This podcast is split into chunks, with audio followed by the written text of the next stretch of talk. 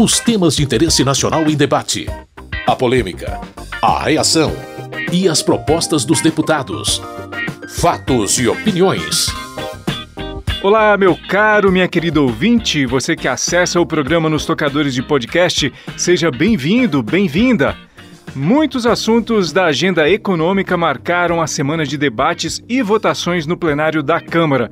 De todos os projetos, dois repercutiram mais.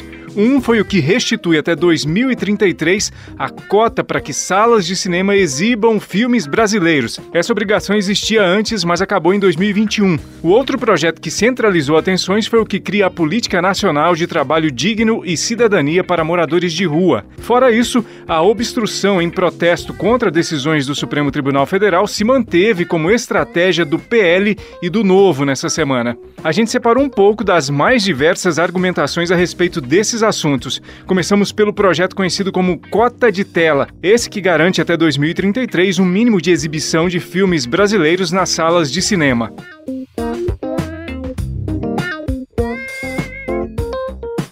No entendimento do deputado Bibo Nunes, do PL do Rio Grande do Sul, o sucesso do cinema é resultado da qualidade das produções. Eu luto muito pela cultura, trabalho muito com cultura, luto pela cultura, mas uma, uma cultura que ofereça competência para competir.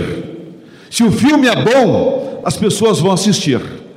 Tem que ter competência e não só na cota. É isso. Filme bom, assiste. Agora se coloque na posição do exibidor. Como é que fica o empresário? O dono do cinema, que tem que botar uma bomba de filme lá porque faz parte de uma cota. Filme que não interessa a ninguém. Tem que olhar o lado empresarial. Mas a esquerda não conhece o lado empresarial e muito menos o lado empreendedor. Ao pedir apoio ao projeto, a relatora e deputada pelo PCdoB do Rio de Janeiro, Jandira Fegali, comentou a respeito do alcance dessa política pública. A cultura brasileira ela precisa ser suprapartidária. A arte brasileira, a identidade desse país, nas diversas formas de expressão, deveria ter o apoio unânime dessa casa. O projeto das cotas de cinema, ele não interfere no conteúdo da programação. Cada exibidor, pequeno, médio ou grande, vai botar o filme que quiser colocar. Não há nenhuma ingerência sobre o conteúdo da programação. O que se pede aqui apenas, apenas, é que haja um percentual da produção nacional nos mais nos milhares de cinemas brasileiros. Porque é isso que induz a possibilidade de se formar a plateia, de estimular a indústria, de induzir. Esse projeto é indutor da indústria brasileira.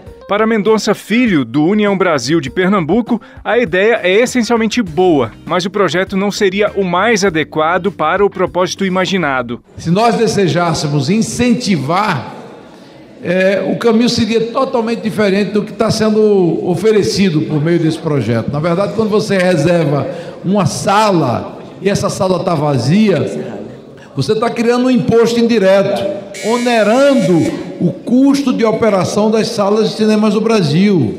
O incentivo tem que se dar por, por meio de outra direção, de estímulo à boa produção nacional. Eu sou apreciador do cinema nacional, respeito bastante.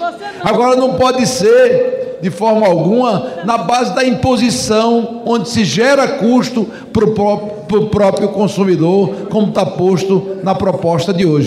Na opinião do deputado Duarte Júnior, do PSB do Maranhão, os contrários à proposta pareciam não ter lido o texto. Mais uma vez eu peço aos deputados que estão falando de cota, cota, cota, cota, que exercitem a sua cota mínima de leitura diária.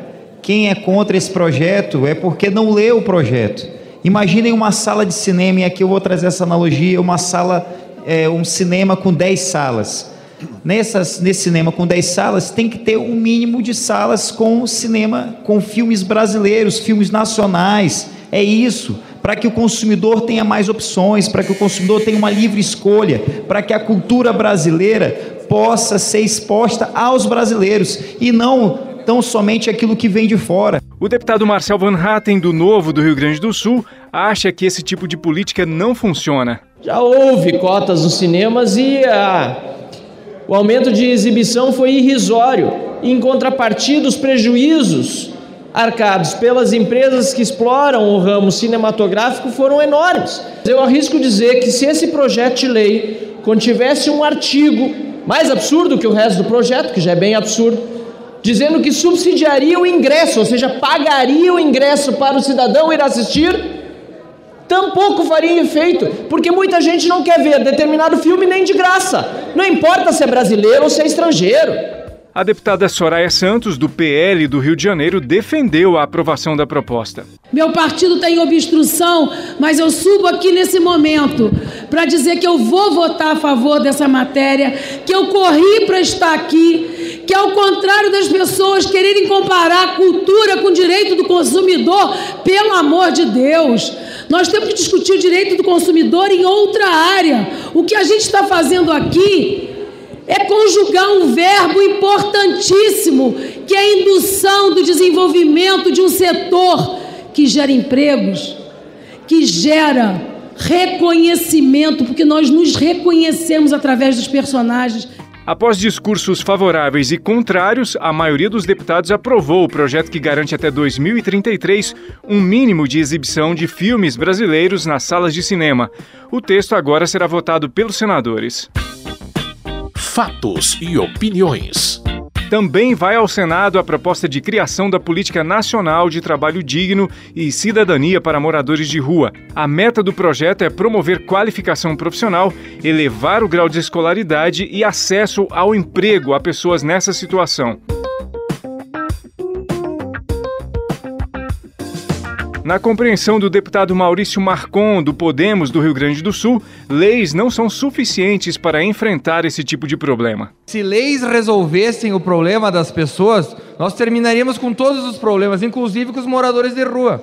Vamos Olha que tiveram uma ideia maravilhosa, colega Zuco. Vamos fazer uma lei que vai terminar com os moradores de rua. Vamos fazer uma lei para terminar com os acidentes de carro. Vamos fazer uma lei para terminar com, com, os homicídios. A gente resolve todos os problemas através de mágica. Essa mágica já foi implementada em um monte de país socialista que eles defendem. Mas até agora não deu certo em lugar nenhum. Talvez no Brasil, por mágica, a gente consiga. A autora do projeto e deputada pelo PSOL de São Paulo, Érica Hilton, abordou a urgente necessidade de se colocar temas como esse na agenda do Congresso. Nós estamos chamando a atenção desse parlamento e da sociedade como um todo para olhar a grave situação humanitária que o Brasil vem enfrentando nos últimos anos com o aumento da população em situação de rua e nos chama a atenção que ainda hajam pessoas que se dizem cidadãos de bem, que vão na contramão da dignidade humana, da empregabilidade, da inclusão e da inserção dessa população. Nessa casa não pode se falar sobre nada. Não pode se falar para políticas para LGBT, não pode falar para política para negritude, não esse parlamento está a serviço de quem? Esse parlamento está a serviço para quê? Esta casa precisa cumprir o serviço de reparar lacunas sociais e históricas da sociedade. A população em situação de rua vem aumentando no nosso país e falta um olhar sensível de inclusão, de dignidade e de inserção dessa, dessa população. Cabo Gilberto Silva, deputado pelo PL da Paraíba, viu contradição nos discursos daqueles que defendiam o projeto. Eles falam uma coisa quando é de interesse deles. Vejam só os argumentos. Agora estão preocupados com as pessoas que estão prejudicadas. Vamos falar a verdade, senhores parlamentares. Estamos numa situação dificílima no nosso país. Tudo está piorando. O governo prometeu muito, vários estelionatos eleitorais. Não cumpriu nada, não entregou nada, a não ser vingança e vergonha tanto interna como externa. Estão preocupados com os moradores de rua. O governo do descondenado Lula aumentou o desemprego como nunca, voltou a taxar os combustíveis, PIS, COFINS, vai afetar diretamente a inflação com o aumento dos combustíveis. Ou isso não é verdade? o deputado Raymond, do PT do Rio de Janeiro, ressaltou a necessidade imediata de se aprovar um projeto como esse. Nós temos hoje cerca de 280 mil pessoas em situação de rua no país. E aqui no parlamento, parte dele, infelizmente, embora a gente não possa avaliar somente os discursos, parece ter a manutenção de um ódio aos pobres. Ódio aos pobres. Parece que os pobres têm que ficar de fato debaixo do tapete ou distante da realidade política brasileira. O projeto da deputada Érica Hilton é um projeto muito simples, mas é um projeto humanitário na sua base fundamental. E há aqueles que querem contrariar esse, esse princípio e entender que a política tem que ser feita para alguns. A política deve ser feita para todos e os pobres têm que ter um lugar privilegiado nela. O texto foi aprovado e agora o projeto que cria a Política Nacional de Trabalho Digno e Cidadania para Moradores de Rua vai ser votado no Senado. Fatos e opiniões.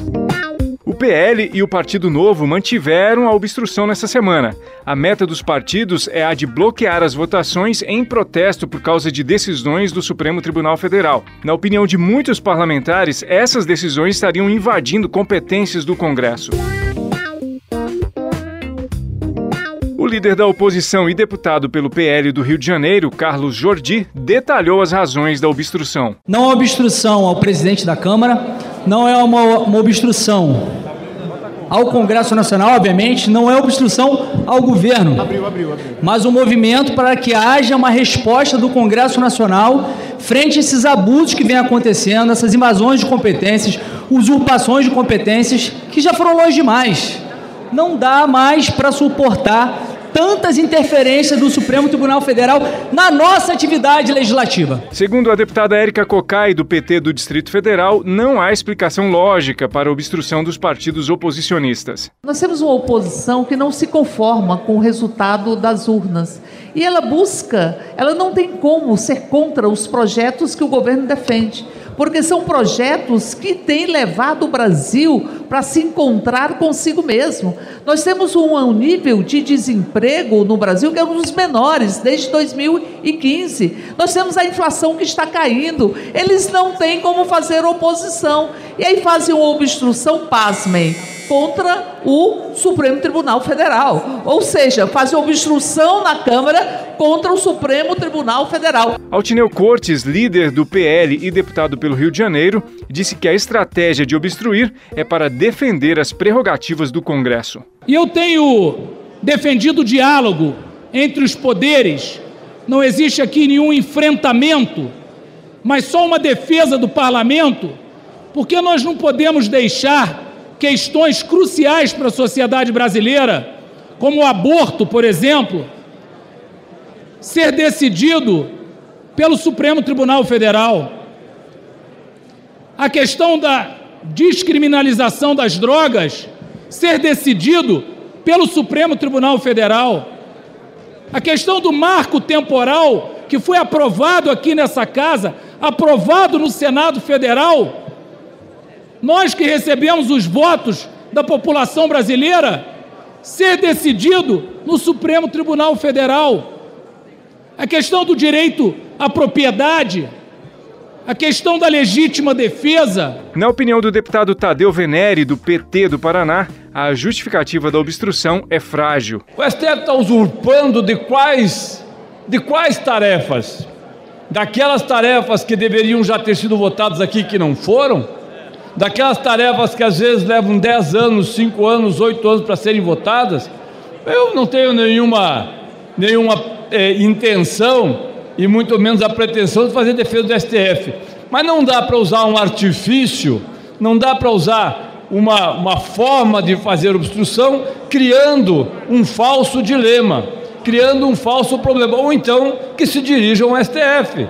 Agora, pegar as pautas que estão no STF e dizer que vai obstruir as votações da Câmara Federal, para que o STF, os ministros do STF, se, entre aspas, sensibilizem e venham aqui, é patético. É isso, meu caro, minha querida ouvinte. Para ter mais detalhes sobre todas as votações da semana, rever ou ouvir os debates que aconteceram no plenário, acesse o site www.câmara.leg.br. Nada mais havendo a tratar, termina aqui o Fatos e Opiniões de hoje. A sonorização do programa é de Indalécio Vanderlei. Muito obrigado por sua audiência, você que nos ouve aqui no seu rádio ou nos agregadores de podcast. Tudo de bom e até a próxima semana. Fatos e opiniões. Os temas de interesse nacional em debate. A polêmica, a reação e as propostas dos deputados. Produção e apresentação: Carlos Oliveira.